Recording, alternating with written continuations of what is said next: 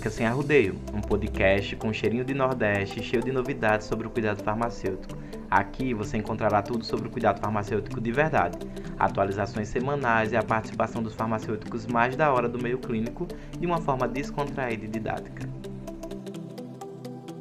Oi, gente! Sejam bem-vindos a mais um podcast do Clínica Sem Arrudeio. E hoje, diferente, a gente tem três convidadas. Então, a gente tem como convidadas a Aline Bonetti.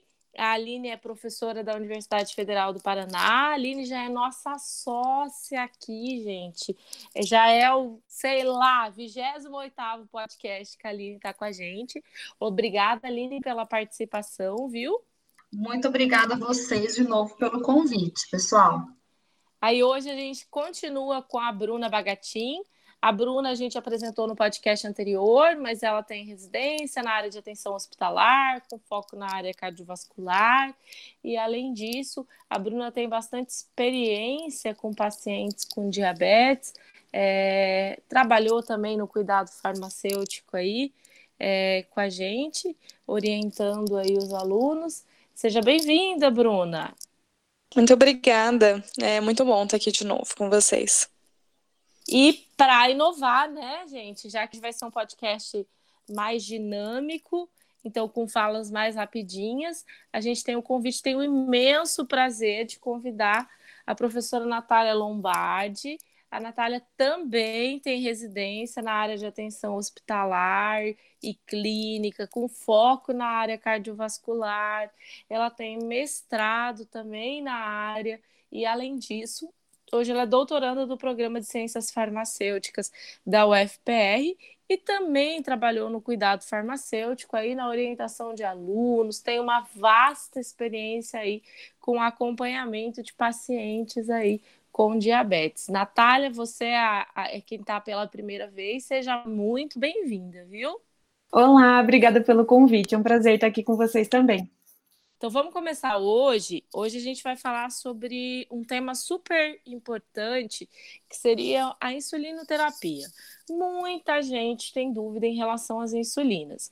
Ou seja, será que a insulina é a última escolha em relação ao tratamento e acaba dando aquele tipo, sabe aquele frio na barriga e a pessoa não sabe o que fazer quando chega um paciente com insulina. Ah, meu Deus, paciente com insulina, eu não sei nem o que fazer, eu não sei nem olhar, eu não sei nem por onde começar. Então, nesse podcast, a gente vai tentar te ajudar a desmistificar a questão das insulinas, da insulinoterapia para os pacientes com diabetes, para que você consiga iniciar isso no teu dia a dia tá bem? Vamos começar falando sobre a secreção de insulina. Então, a primeira coisa é que o nosso organismo ele tem dois tipos de secreção de insulina: a secreção basal e a secreção que é estimulada, que é estimulada por alimentos. Então, por isso, isso acaba explicando muito dos esquemas terapêuticos e que a gente vê lá, que a gente vê uma insulina mais rápida e uma insulina mais lenta. É uma maneira de tentar simular o que acontece no nosso organismo. Por quê? Porque o paciente com diabetes, ele já não vai conseguir responder da mesma maneira às flutuações de glicemia. Então, a necessidade desse aumento e dessa resposta rápida da glicemia estimulada. E aí a gente utiliza insulina em dois contextos diferentes. No paciente com diabetes tipo 1, que ele sempre vai precisar de insulina, vai ser um paciente que sempre vai ser insulinizado, tá bem? Por quê? Porque ele vai ter a célula beta pancreática lá atacada por autoanticorpos, geralmente, e por conta disso, a célula beta a gente tem também o paciente do diabetes tipo 2, e esse paciente com diabetes tipo 2 pode ser que ele precise de insulina. E aí eu queria começar agora colocando as nossas convidadas. Eu queria, é, vamos começar, né? Porque é novo, é, que a Natália explicasse para a gente essa questão das insulinas, que as pessoas têm muita dúvida em relação às insulinas. É, a gente tem a insulina que é está presente ali no componente básico. A gente tem outros tipos de insulina, mas como é que funciona essa questão da, das insulinas e, tipo, da origem da insulina e além da origem da insulina, do tempo de ação das insulinas, que eu acho que essa é a primeira questão importante aí para a gente poder falar de dose. Bom, então as insulinas que a gente tem hoje, né, disponíveis para o uso, elas têm diversos tempos de ação, porque quando, como o nosso corpo ele tem a liberação de insulina, tanto basal durante todo o dia quanto respondendo à nossa alimentação, então a gente tem também as insulinas que têm um efeito mais rápido. Logo depois de, de aplicadas, elas têm o seu efeito já acontecendo em um curto período de tempo, e tem as insulinas também que demoram um tempo maior para ter o seu pico de ação e que fazem o seu efeito por um período maior no nosso organismo. Então, as mais clássicas, né, as mais usadas no mercado hoje, a gente tem a regular e a NPH, que são as insulinas que nós mais vemos os pacientes utilizarem, e a NPH é a insulina que a gente tem de um efeito mais longo, que pode chegar até 24 horas de ação no corpo, e tem um pico de ação também que demora mais para acontecer. Já a insulina regular, ela tem um tempo de ação mais curto, então é a insulina que a gente chama de rápida, é, que tem um tempo mais curto de ação, e ela tem o seu pico também um tempo menor depois de aplicada. Então, por exemplo, a insulina regular, logo depois que ela é aplicada, ela vai ter um pico de ação depois de duas horas, que é o pico que a gente vai confiar no seu efeito. Então, é, logo depois que ela é aplicada, duas horas depois ela já começa a ter um efeito grande e pode durar até quatro horas. Então, é, é interessante que uma pessoa que usa insulina regular utilize mais ou menos antes quatro horas antes do esperado do pico dela. Então, por exemplo, se uma pessoa tem uma insulina elevada às 11h30 da manhã, quatro horas antes, ela, é interessante que ela use essa insulina regular para ter o seu pico de efeito. Já a insulina NPH, ela tem um tempo de ação muito mais longo. Então, quando uma pessoa utiliza uma insulina NPH, a gente tem o esperado de que ela utilize essa insulina mais ou menos é, 8 a 12 horas antes do esperado do pico de ação para ter a, o efeito desejado. Então, muita gente usa insulina NPH antes de dormir, justamente porque aí ela no outro dia de manhã, logo quando ela acorda, a insulina NPH vai começar ou então ainda vai estar durante o seu pico de ação. Ela tem muito mais longe esse período de ação dela. Excelente, muito obrigada, Natália. Acho que ficou bem claro para as pessoas. Só lembrando que a insulina regular, que é a que a gente tem no SUS, ela, ela tem esse período mais rápido, né? Ela é uma insulina que a gente chama de rápida. Só que apesar dela ser rápida, muita gente tem a dúvida, tipo, ah, já que ela é rápida, então para corrigir a alimentação. Eu não teria que administrar ela logo quando eu vou comer? E a gente sabe que não. Por quê? Porque ela tem um período aí, uma latência de pelo menos 30 minutos para iniciar a agir. Então, na verdade, como a Natália falou, duas a quatro horas para ter o pico de ação, mas para iniciar agir pelo menos 30 minutos. Então, tem que ser administrada pelo menos 30 minutos antes da refeição. Joia! Agora o que eu vou passar para a Aline e eu queria que a Aline explicasse para a gente, Aline. A gente tem, além das insulinas que a gente tem no SUS, que é a insulina NPH e a insulina regular, a gente tem outros tipos de insulina. Então, as insulinas mais lentas, né? E a gente tem também as insulinas ultra rápidas, que são insulinas que podem ser administradas aí praticamente junto com a refeição, que elas são muito rapidinhas.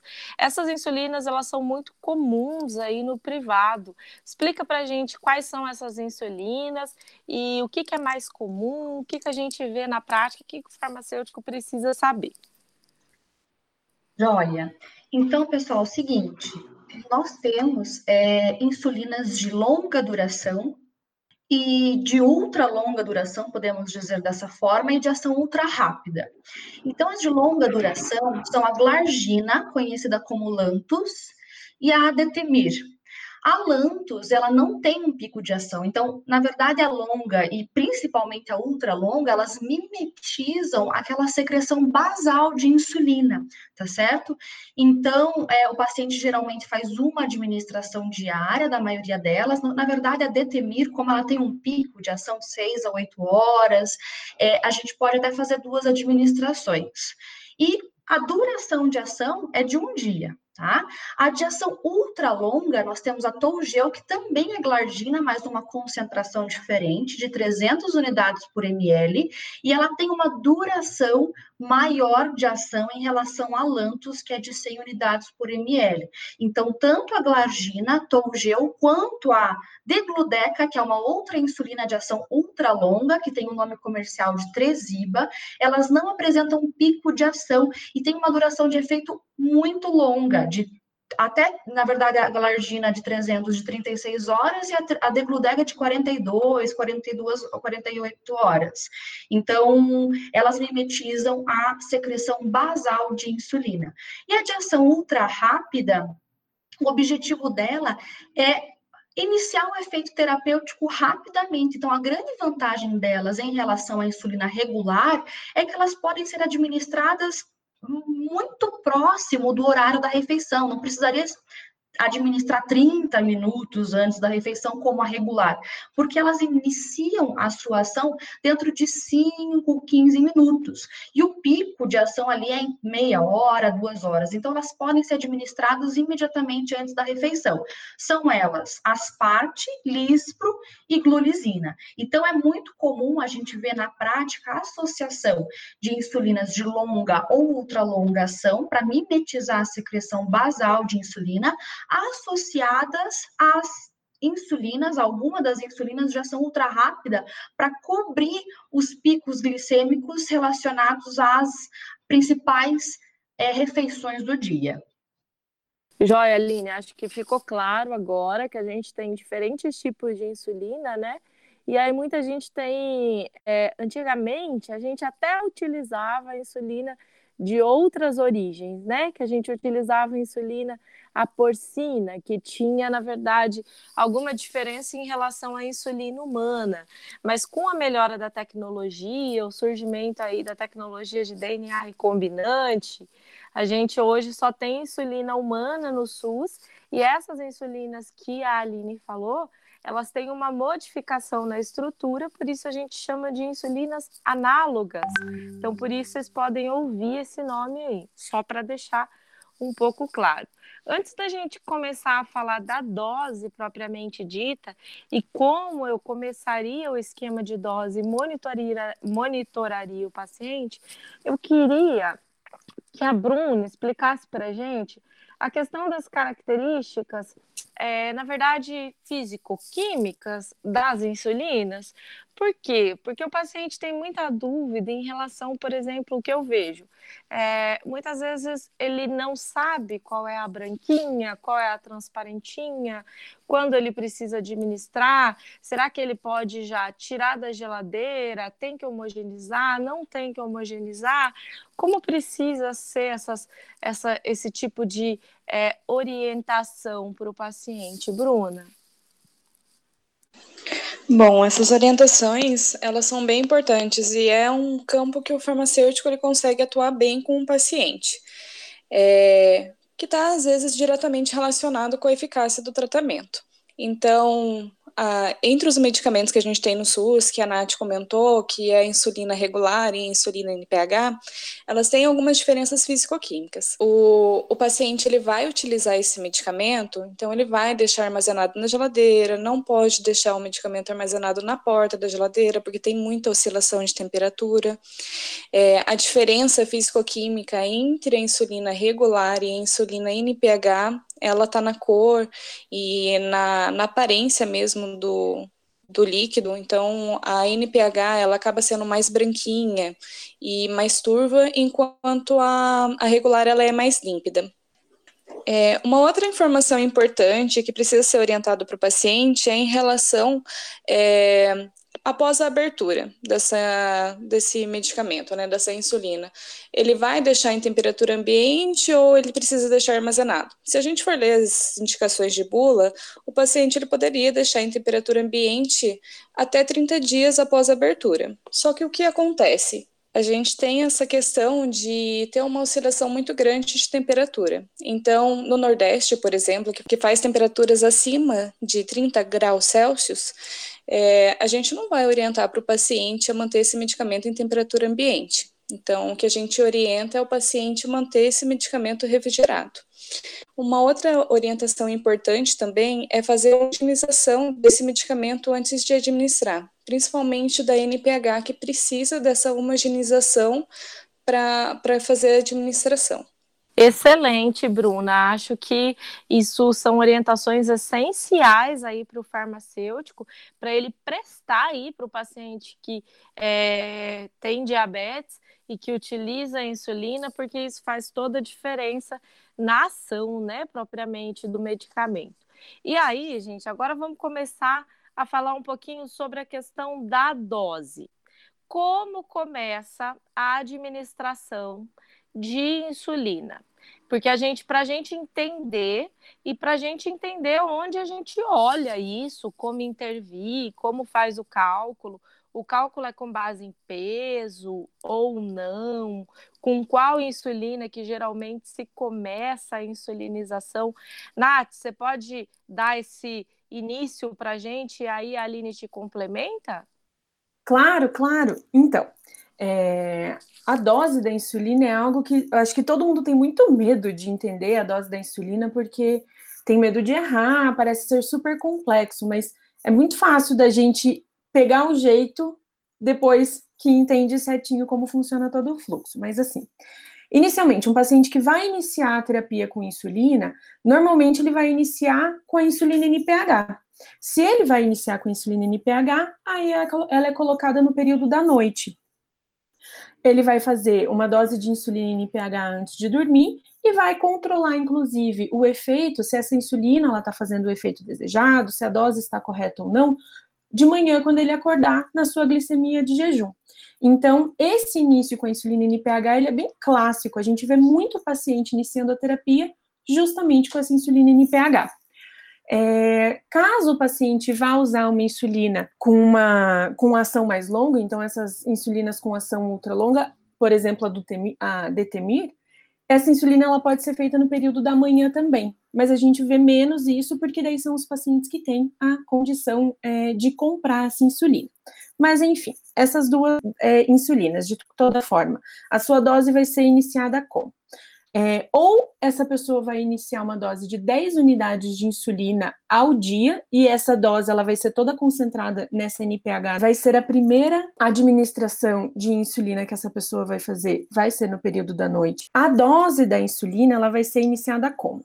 Essa dose ela vai começar com 10 unidades de insulina, NPH ou então a Detemir, no momento da administração, ou se não forem 10 unidades de insulina, vai ser 0,1 a 0,2 unidades de insulina por quilo que o paciente tem por dia. Então, eu já vi várias pessoas perguntando: ah, eu faço a dose por IMC, eu faço a dose por é, pela, pelo peso do paciente, uma quantidade de massa gorda que ele tem? Não sempre vai dosar a insulina de acordo com o seu peso. Então, 0,1 a 0,2 unidades por quilo do paciente, e essa é a dose total do dia, ou 10 unidades ao dia. CNPH, essa dose, então, no período da noite. Tá, e como decide entre 0,1 e 0,2? Poxa, isso vai muito do clínico que está prescrevendo a insulina para o paciente. Então, é, às vezes o paciente tem um peso super alto, supera, se você faz a conta de 0,1 unidades por quilo, supera 10 unidades ao dia. Então, ele vai optar provavelmente por 0,1 a 0,2 unidades por quilo desse paciente, vai superar 10 unidades ao dia, e daí vai fazer a dosagem dele. E ele também vai considerar a glicemia que o paciente apresenta quando ele inicia o tratamento dele com a insulina. Excelente, Nath. E aí, agora, eu queria pedir para a Aline para ela explicar para a gente como que funciona essa questão de iniciar a insulinização de acordo com os valores glicêmicos do paciente? Porque muita gente acha que a insulina é só no final da vida que vai fazer a insulina, e na verdade a gente poderia utilizar a insulina como segunda linha de tratamento, que a gente já falou lá no podcast anterior, associada, por exemplo, à metformina. Cada vez fica mais claro que a insulina poderia ser utilizada mais precocemente. É, conta para gente como é a avaliação para iniciar é, a insulina, Aline. Certo. Então, pessoal, na verdade, a insulina, ela, para o diabetes do tipo 2, né? Porque o diabetes do tipo 1, o paciente vai usar a insulina sempre, porque a gente entende que ele não tem produção endógena de insulina. Para o diabetes do tipo 2, a insulina pode ser usada até como primeira linha de tratamento, por exemplo, se a hemoglobina glicada estiver acima de 10%, ou se o paciente apresentar glicemias superiores a 300. Ou ainda, quando o paciente está com hemoglobina glicada acima de 9% associado a descompensações metabólicas importantes, como, por exemplo, perda de peso, cetonúria, então pode já ser iniciado de cara a insulina. Na prática, a gente vê mesmo a insulina sendo utilizada como segunda linha de tratamento quando o paciente não atinge as metas terapêuticas com antidiabéticos orais. Inclusive, a insulina ela pode ser iniciada logo depois que o paciente está utilizando a metformina e realizando as mudanças de estilo de vida, mas a hemoglobina glicada continua acima de 9, 9,5%. A insulina ela pode ser iniciada neste momento sem que nós precis, né, precisemos, digamos assim, perder tempo com os antidiabéticos orais. É claro que nós temos algumas particularidades importantes dos antidiabéticos orais, principalmente pensando em benefícios cardiovasculares e renais, mas a insulina sim, ela pode ser iniciada precocemente, principalmente quando a glicada está acima de 9 a 9,5%, mesmo utilizando metformina e realizando medidas não farmacológicas. Então a gente iniciaria a insulina dessa forma.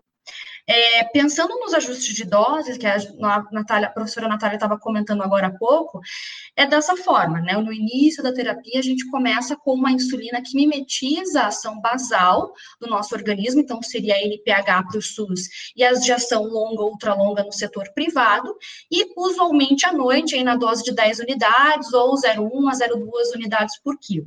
Essa insulina NPH que a gente usa à noite, devido ao seu pico de ação prolongado, ali de 10 horas mais ou menos, a gente vai conseguir verificar se ela está fazendo o seu efeito desejado, aferindo a glicemia do jejum. Então, a gente verifica a glicemia do jejum, verifica se está dentro das metas terapêuticas, abaixo de 100, abaixo de 130, e nós podemos ajustar essa dose de duas a três unidades a cada dois, três dias, até acertar a glicemia de jejum. Uma vez corrigida a dose de NPH noturna, é, de acordo com os níveis glicêmicos do jejum, nós precisamos verificar como está essa hemoglobina glicada. Se ela continua fora das metas terapêuticas, o que, que pode significar? Isso? Isso pode significar que as glicemias de outros momentos durante o dia, que não a de jejum, possam estar fora das metas, seja pré-prandial ou pós-prandial. Então, o paciente ele precisa fazer um monitoramento, que nós vamos explicar mais para frente, para a gente poder verificar em qual período do dia essa glicemia está elevada, tá certo? É, nesse caso, quando o paciente ele tem glicemias pré e pós-prandiais alteradas, a gente precisa pensar numa insulinoterapia plena, que seria a associação do esquema basal ao esquema bolos. Nós chamamos de esquema basal bolos. Para isso, o que, que nós fazemos? Verificamos qual glicemia está elevada, por exemplo, se a glicemia pré-almoço está fora das metas, acima de 200, enfim, nós precisamos, por exemplo, associar uma, uma insulina regular no horário da manhã, porque o pico de ação da insulina regular é de duas a quatro horas. Então, o paciente administra antes do, antes do café da manhã e ele vai ter o seu pico de ação ali pré-almoço. Por exemplo, se a glicemia da noite está fora das metas, pré ou pós-jantar, seria interessante, por exemplo, até associar uma insulina NPH no horário da manhã, porque o pico de ação cobre essa glicemia do horário da noite. Então, Resumindo, pessoal, a gente precisa de um diário glicêmico para verificar em qual período do dia essa glicemia está alterada, para associar ou ajustar as doses das insulinas que cobririam o efeito cobririam essas glicemias alteradas. Para isso, precisa estar muito bem claro quais são os picos de ação de cada insulina, porque é o pico de ação que vai definir qual insulina eu tenho que mexer ou qual insulina eu preciso ajustar a dose. Excelente, Aline, Natália. Acho que ficou bem claro para todo mundo como tem que ser o esquema, como a gente inicia o esquema e como a gente continua o esquema. Mas para a gente avaliar o paciente, na verdade, quem vai iniciar o esquema, né? E quem vai escolher qual é o melhor esquema terapêutico. E aí existem N esquemas terapêuticos, né? Como a gente falou que existem as insulinas é, e o tempo de ação das insulinas. Então, existe a insulina de ação intermediária, né, que é a NPH, mas a gente também tem as insulinas de ação longa ou ultra longa e as insulinas de ação rápida ou ultra rápida. Acaba que o clínico ele vai ter essa versatilidade para conseguir associar essas insulinas de uma maneira a controlar a glicemia do paciente. Acho que é o, mais importante é manter os níveis, né, glicêmicos do paciente controlado. E aí neste sentido é super importante a gente falar sobre monitoramento da glicemia. Bruna, como a gente monitora a glicemia? Como é que eu vou saber se a insulina, se a dose que foi escolhida pelo clínico, ela tá boa, ou se precisa aumentar. Como eu vou saber isso? Como eu monitoro esse paciente na prática clínica? Eu, como farmacêutico, como eu monitoro? O que, que eu oriento para o paciente? Bom, o monitoramento é, ele vai ser feito através das medidas de glicemia capilar. Então, então, o que é importante a gente orientar o paciente é fazer esse controle glicêmico em casa. E como que ele faz esse automonitoramento? Ele vai fazer através das medidas de glicemia capilar. Então, existe uma forma estruturada de fazer essas medidas, que, que normalmente são feitas de quatro a seis medidas por dia. Quando a gente quer avaliar, quer fazer essa avaliação, até mesmo para ajustes de dose, como a Aline já comentou, é, a, a forma estruturada do diário glicêmico é fazer seis medidas, que vão envolver medidas de glicemia em jejum, medidas pré e pós-prandiais e, e medidas antes do paciente dormir. Então, ele vai fazer essas medidas durante três dias consecutivos. A partir dessas medidas, a gente consegue obter algumas informações. Então, por exemplo, como que tá, dependendo de como tiver a, a, glicemia capilar desse paciente, a gente consegue até mesmo uma melhor forma de interpretar resultados de hemoglobina glicada. Então, o que, que a gente considera normalmente? Então, esses aparelhos que os pacientes utilizam hoje em dia, é, os glicosímetros, a gente consegue fazer um upload dos dados que, que o paciente fez as medidas e a gente consegue avaliar algumas, através de, de cálculos, né, de estatística, a gente consegue avaliar algumas medidas. Então, tem duas medidas que são muito importantes, que é a variabilidade glicêmica, que é o desvio padrão entre as medidas é, que foram avaliadas nesse paciente, e a gente consegue avaliar também a glicemia média semanal. Qual é a importância dessas medidas? Por exemplo, eu tenho um paciente que tem uma hemoglobina glicada no alvo. Então, teoricamente, eu não precisaria ajustar a dose de insulina desse paciente. Mas quando eu vou avaliar esse perfil glicêmico e olho lá é, a variabilidade glicêmica, se ela tiver muito alterada, eu consigo identificar que o meu paciente ele está fazendo hiperglicemia e através do diário glicêmico eu consigo identificar que existem momentos do dia que o paciente está fazendo hipoglicemia. O que, que a gente consegue entender a partir disso? Que o paciente ele consegue atingir a meta de hemoglobina glicada, isso às custas de uma hipoglicemia que pode estar acontecendo em algum momento do dia. Então, essas, essas medidas são bem, essas medidas são muito importantes na avaliação e no controle glicêmico. Então, gente, eu queria pedir agora, é, a, já que a gente já entendeu um pouquinho como a, gente, como a, a dose da insulina ela é escolhida, qual o tipo de insulina, e na verdade também como acompanhar esse paciente, eu queria que a Natália contasse para a gente é o seguinte: muita gente tem dúvida, e os nossos vozinhos, principalmente, eles têm já um comprometimento visual, então a acuidade visual já pode estar comprometida. A questão da aplicação, muitas vezes, ela é essencial e é um problema-chave aí muitas vezes para explicar por que, que o tratamento não está funcionando. Quais seriam as orientações relativas à aplicação da insulina, Natália? Quais são os locais específicos para aplicar? O que, que o paciente precisa se atentar? Ou o que, que o cuidador, a pessoa que está ali do ladinho, precisa se atentar? O que, que é, como que é o esquema para a gente entender um pouco melhor isso e ajudar os colegas que estão ouvindo? Então, dos locais que dá para se aplicar a insulina, né? O clássico que a gente conhece desde sempre é a barriga. Então, vai aplicar aqui na região do abdômen, na barriga, é um local que dá para ser aplicado. Pode ser também aplicado na região das coxas, nas pernas, do lado externo e mais central da coxa, nem é, três 3 a 4 dedos acima do joelho e também 3 a 4 dedos abaixo da virilha, que a pessoa consegue fazer uma prega.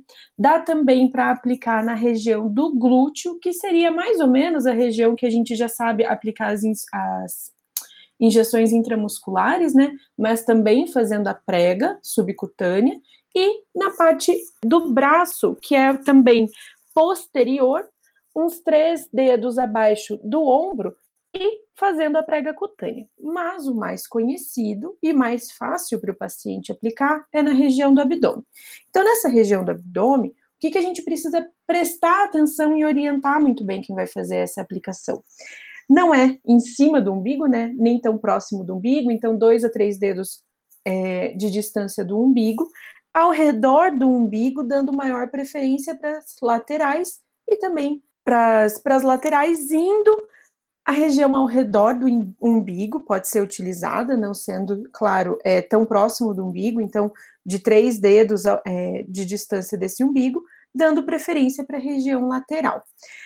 Quando a gente vai orientar uma pessoa sobre essa aplicação, é legal a gente conseguir, ou se o paciente não ficar tão é, não se sentir envergonhado, ou então a gente ter um, um dispositivo que possa imitar uma barriga, para nós mostrarmos ali as distâncias interessantes, tanto do umbigo para aplicação, quanto das distâncias entre uma aplicação e outra. É claro que a pessoa não vai lembrar exatamente onde ela fez a última aplicação, mas, por exemplo, pedir para alternar os lados, é, do umbigo, então a última aplicação foi do lado direito, agora eu vou fazer do lado esquerdo, e alternar também as regiões de aplicação. Quando uma pessoa tem é, dúvidas sobre aplicação, é bem importante a gente perguntar, né? Qual é a região mais frequente que aplica? Nas regiões que ela aplica, se a, a região ela fica arroxeada, fica machucada, se essa região ela fica endurecida, porque isso é um sinal de que ou a aplicação ela está sendo feita incorreta, ou ela está sendo muito frequente naquela região. Por isso, alternar as regiões de aplicação é tão importante. E daí, questionar como é feita essa aplicação. Além da temperatura da insulina, que quando muito gelada pode também doer na aplicação, é, será que o ângulo da agulha está sendo feito, está sendo o ângulo correto na aplicação, que é 90 graus na, na parte na região do abdômen? Ou também quando é aplicado, essa agulha é segurada o tempo suficiente dentro da pele depois da aplicação, que normalmente é, espera-se que 10 segundos seja segurada essa agulha no abdômen para depois retirar a insulina, para também não ter a agulha com a insulina, para também não ter o retorno dessa insulina depois da aplicação.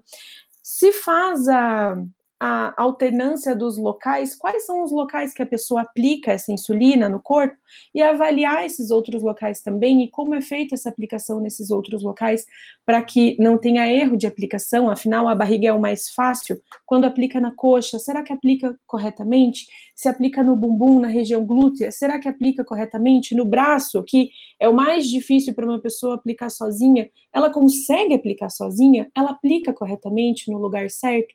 Ela sente dor no momento da aplicação, isso pode também mostrar que essa aplicação está sendo feita de forma incorreta, ou Além disso, se ela tem coragem de aplicar em si mesma ou ela tem muito medo e isso provoca uma aplicação incorreta.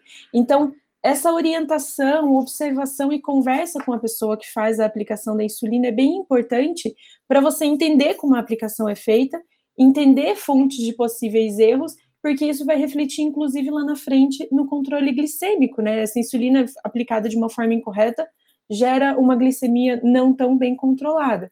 Então, quando a gente vai conversar sobre essa aplicação, são vários pontos que a gente tem que lembrar de conversar. É, acredito que esses que eu falei sejam os mais importantes e os que a gente mais deve prestar atenção. Mas sempre, claro, começando onde você aplica e como você aplica essa insulina. Obrigada, Nath. Acho que é bem importante também, só para te complementar, lembrar as pessoas para elas não aplicarem ou para tipo que não seria o momento ideal para a aplicação da insulina se teve um exercício extenuante, um exercício importante ali na área que a pessoa vai aplicar a insulina, porque e nem também ficar fazendo massagem depois da aplicação, porque isso pode alterar a absorção de insulina. É isso. Eu queria perguntar para a Aline Aline, é, quando o paciente ele insuliniza, precisa tirar medicamento oral? Quais são os medicamentos que podem ser associados à insulina? É, a insulinoterapia. Quais são os medicamentos que podem ser associados e quais são aqueles que a gente tem que acender um sinal vermelho e falar: eita, esse acho que eu preciso entrar em contato com o médico porque esse medicamento não está adequado ou pode estar tá impondo um risco aí para o paciente. Certo. Então, antes de responder a sua pergunta, eu queria só fazer uma complementação e um fechamento em relação à, à questão da, do ajuste da insulinoterapia, pessoal. A regra para corrigir o esquema da insulina é verificar quais glicemias estão fora da meta e, consequentemente, identificar qual insulina que estaria agindo naquele momento, de acordo com o seu pico de ação, tá bem? E então aumentar ou diminuir, se for o caso, a dose em torno de duas a três unidades. A gente não falou da, da quantidade que a gente ajusta, mas em, é em torno de duas a três unidades. Uma coisa que não foi comentada também é que é muito importante o paciente manter uma rotina alimentar para evitar hipoglicemias ou até mesmo hiperglicemias. É muito importante que o paciente não atrase, não pule as refeições e não altere muito a quantidade que ele vai comer de um dia para o outro, porque isso pode fazer muita diferença. Agora, respondendo a pergunta da professora Valerie, é, nós temos alguns medicamentos que podem sim ser associados à insulina como, por exemplo, a metformina. Na verdade, a última diretriz da Sociedade Americana de Diabetes, ela descreve que a metformina deve ser continuada junto com a insulina, caso o paciente não tenha alguma contraindicação. Por exemplo, doença renal crônica em estágio mais avançado, quando o clearance de creatinina está abaixo de 30, a metformina seria contraindicada. Do contrário, se o paciente não tem outras contraindicações importantes, a metformina deve ser mantida, porque ela traz um benefício cardiovascular a longo prazo. Tá bem? Outras medicações também podem ser mantidas em associação à insulina, como, por exemplo, os incretinomiméticos. Inclusive, nós temos na, na, disponível no mercado é, análogo de GLP-1 associado com a insulina, como, por exemplo, a liraglutida com a degludeca que é o Schutoff, e a lixenatida com a glargina, que é o Soliqua. Então, pode se associar análogo de GLP-1 com insulina, porque os análogos de GLP-1, eles trazem é, um benefício também cardiovascular, e lembrando também que a insulina é um hormônio anabólico e pode, o paciente pode apresentar uma, um ganho ponderal, o análogo do GLP-1 ele pode neutralizar esse efeito e até reduzir o peso do paciente. E um outro medicamento também que pode ser associado e representa, inclusive, uma associação bastante racional e interessante, são os inibidores do SGLT2, que seriam as glifosinas ou os inibidores do cotransportador sódio e glucose. Como eles atuam na reabsorção renal de glicose, provocando glicosúria, eles tem um efeito totalmente diferente de quaisquer outros antidiabéticos orais e também de, totalmente diferente da própria insulina, óbvio. Então, eles podem ser associados.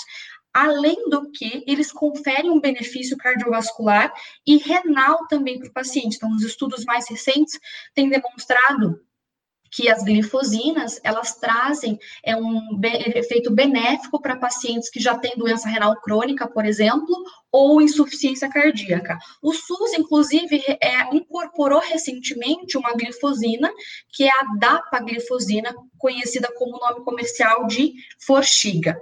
Sulfonilureias são medicamentos que não deveriam ser associados à insulina, principalmente quando o paciente está numa insulinoterapia plena, ou seja, ele está com esquema de NPH associado a regular ou é, insulina longa associado a ultra rápida. Nesse esquema, pessoal, a gente está assumindo que o paciente ele não produz mais insulina endógena. Então, não há motivos para associar um secretagogo de insulina, como, por exemplo, a sulfonilureia, uma vez que não não, não há racionalidade nessa associação. Se eu estou fornecendo para o paciente a insulina, por que, que eu vou adicionar um medicamento que promove a secreção de uma insulina que nem existe, teoricamente? Então, não é uma associação racional. E, infelizmente, a gente vê isso com certa frequência. Lá no ambulatório, quando a gente vê uma associação como essa, a gente faz contato com o prescritor para verificar a possibilidade de suspensão da sulfonilureia.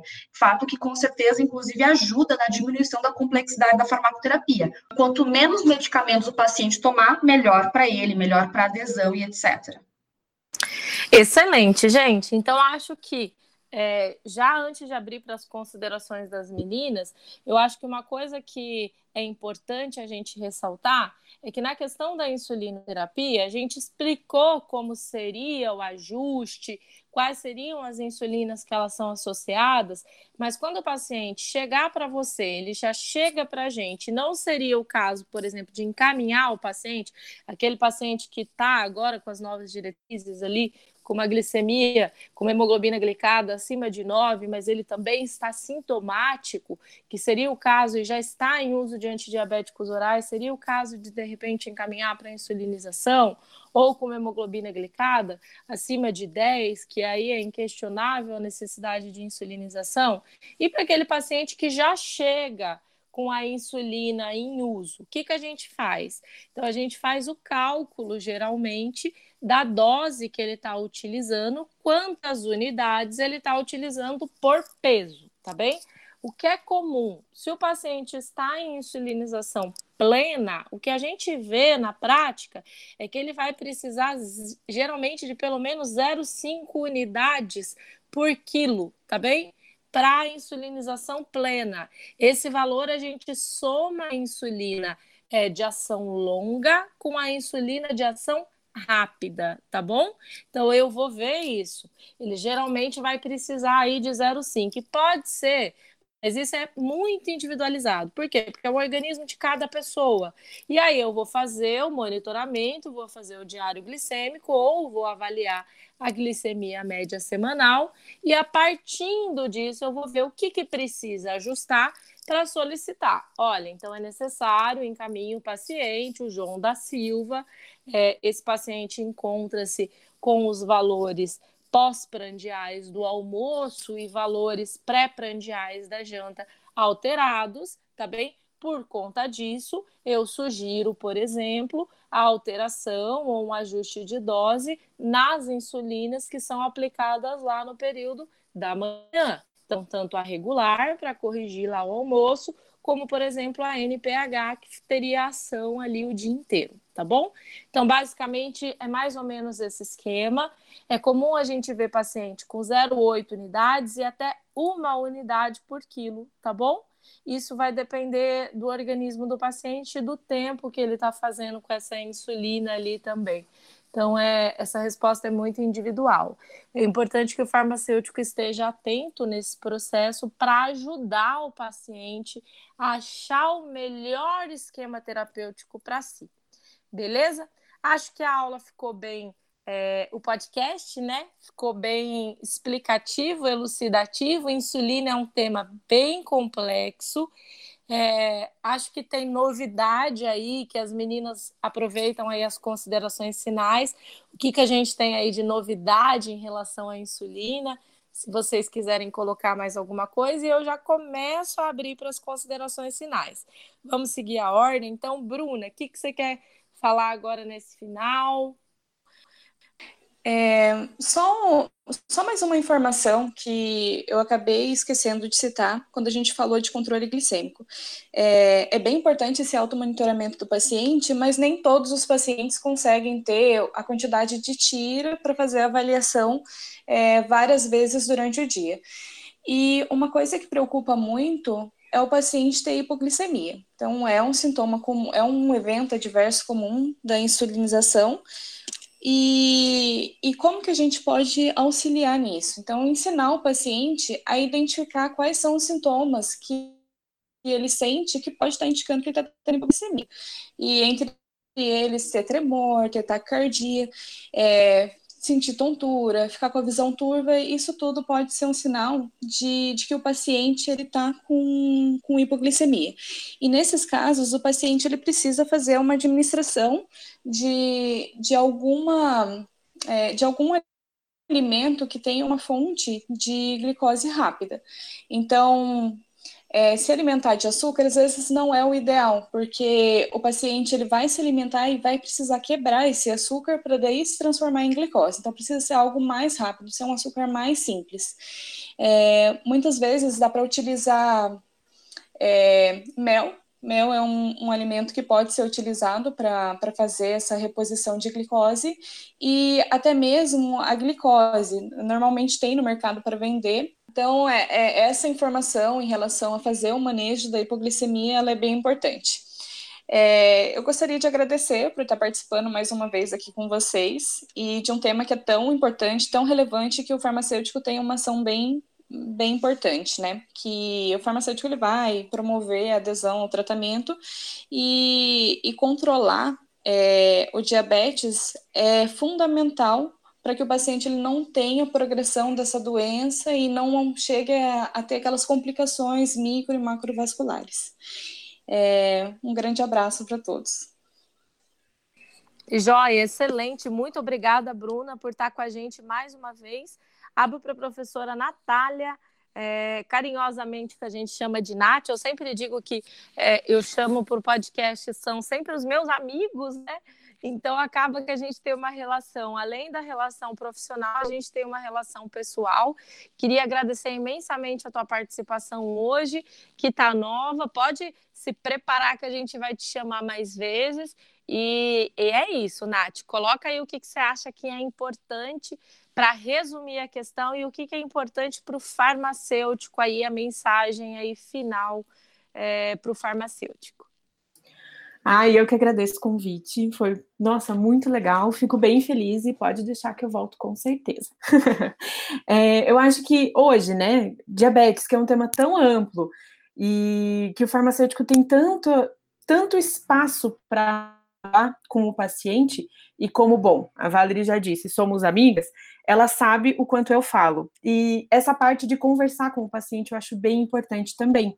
Então, das orientações do paciente, eu sempre gosto de considerar o que ele já sabe e o que a gente pode adicionar como farmacêutico para ele. E nesse campo, é, em, pra, particularmente insulinoterapia, o que ele sabe sobre insulina e como ele controla essa insulina. Então, como a Bruna já estava falando também do controle glicêmico, dele conhecer o, né, dele fazer esse controle, dele conhecer essas variações de glicemia dele, eu acho super importante as pessoas terem a noção de como a sua glicemia é afetada e como a gente pode ajudar os pacientes a descobrirem isso. É, nós falamos bastante aqui de ajuste de insulina, de, de, uso de insulina, e claro, isso sempre cai em diabético tipo 2, porque é o que a gente mais vê, é a população é, diabética, né? O insulino, é, com uso de insulina, claro que do insulina tipo, é, diabetes tipo 2 temos muitos pacientes já insulinizados, mas a gente tem também diabético do tipo 1. E esses pacientes com diabetes tipo 1 é um desafio um pouco maior para o farmacêutico, porque eles é, têm uma variação maior da glicemia, e o farmacêutico ele tem um campo aí um pouco mais difícil, talvez, para orientar, mas que não deve ser esquecido. Então, esses pacientes com diabetes tipo 1, eles já usam, é, muitas vezes eles sabem muito mais, porque eles descobrem mais cedo sobre a sua doença, e isso faz com que eles aprendam na marra mesmo como controlar essa doença, mas é, ainda assim tem um espaço bem legal para a gente atuar. E uma das coisas que eu acho que nós podemos ajudar muito eles é, na, no controle de dose de insulina que eles fazem após refeições ou que eles vão planejar a dose da insulina durante a sua refeição.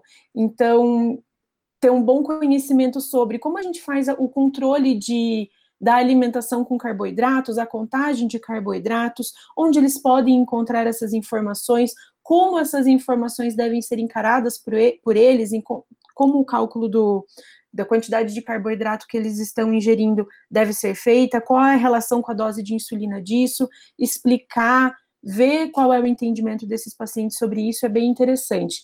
Além disso, explicar como funcionam também os, é, as canetas e os aparelhos que eles precisam utilizar para o controle da glicemia para a aplicação da insulina é super importante. E também é, como eles vão encarar ao longo do tempo o uso dessa insulina, a variação da sua glicemia para ter um melhor controle.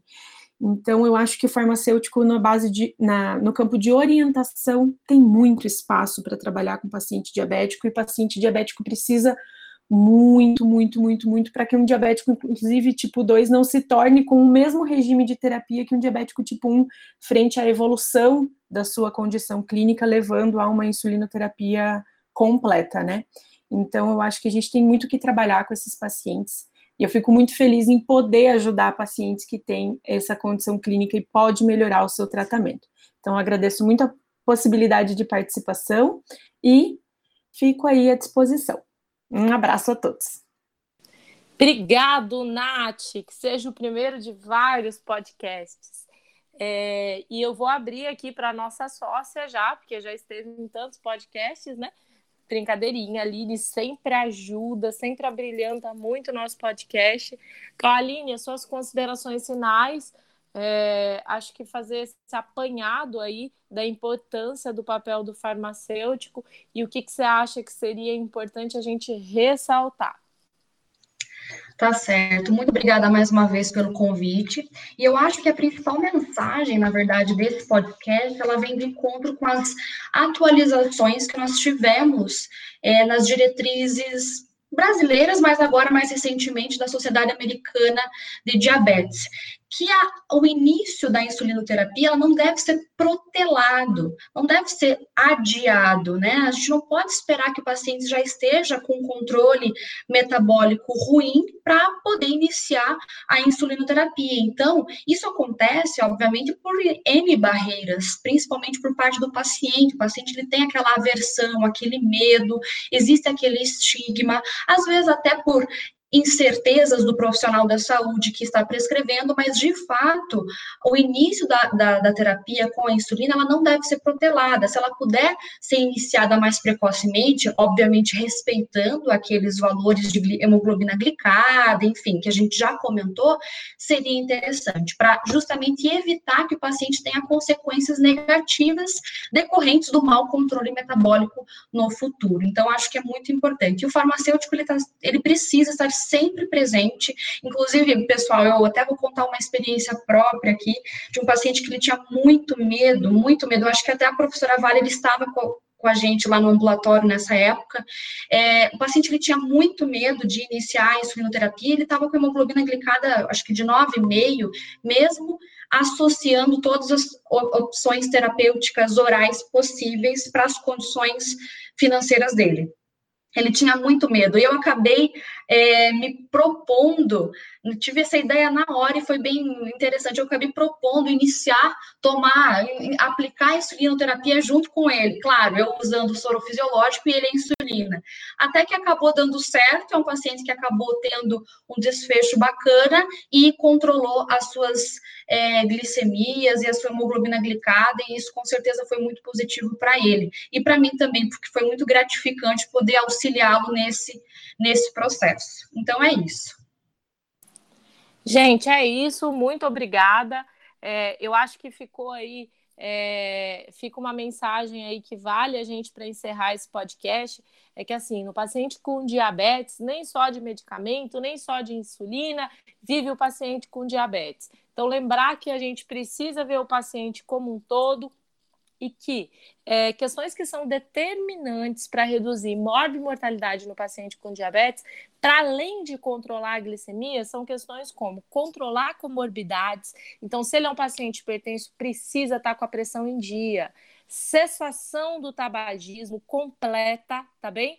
E tentar modificar a vida dessa pessoa, estimular a mudança do estilo de vida, alimentação e exercício físico. Aqui são tão importantes quanto o medicamento. Por quê? Porque a gente sabe que eles têm um efeito positivo aí na regulação glicêmica, mas mais do que isso, gente, porque eles têm um efeito positivo aí do ponto de vista cardiovascular. Então, isso é super importante. De novidade, é, a Aline já falou, mas a gente teve uma é, atualização aí da ADA, e essa atualização da ADA ela trouxe algumas coisas legais, e a gente colocou, inclusive, o resumo dessa atualização da ADA lá na nossa página do cuidado farmacêutico da UFPB, mostrando quando que o paciente iria para a insulinização, quando que o paciente, quais seriam os medicamentos de associação aí em pacientes é, que já estariam com a metformina, que continua sendo primeira linha de tratamento, já que ela é boa, bonita e barata, né, gente? A gente sempre faz a questão de é, mostrar aqui a importância da metformina e a gente viu um destaque bem importante aí para os análogos do GLP-1 e para os inibidores do cotransportador de sódio e glicose, a gente viu um destaque destaque importante nessas, nessa nova atualização, até por conta dos benefícios que a gente tem visto aí nos estudos mais novos desses medicamentos do ponto de vista aí cardiovascular.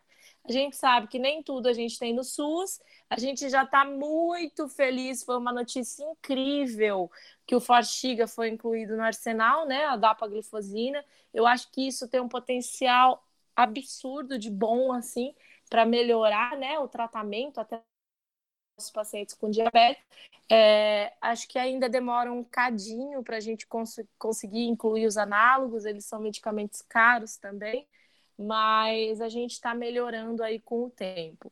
E por fim, eu prometo que eu vou parar de falar, né? Porque eu não eu falo ensandecidamente, mas é que diabetes é uma coisa que deixa a gente assim até ansioso de tão legal que é. Lembrar que existem esquemas de aplicação da insulina, na verdade, e na verdade de como é que eu posso dizer? Não seria aplicação, é, que a, a gente tem a, a entrega da insulina no organismo conforme a demanda. Você pode programar isso de acordo com a refeição, por exemplo, as bombas de insulina, e a gente já tem o pâncreas artificial também, que você não precisa programar, que ele já tem um sensor associado e que ele consegue detectar aí as oscilações glicêmicas e fazer a programação da necessidade aí de insulina, tá bom? Então fica aí, a gente está melhorando muito do, em relação ao cuidado para o paciente com diabetes. E o que tiver de novidade, a gente lança um novo podcast aí falando sobre as novidades, tá bom? Um cheiro, é isso. Sigam as nossas páginas lá, o Cuidado Farmacêutico FPB, o nosso canal do YouTube. E acompanhem aqui que semana que vem tem episódio novo. Um beijo!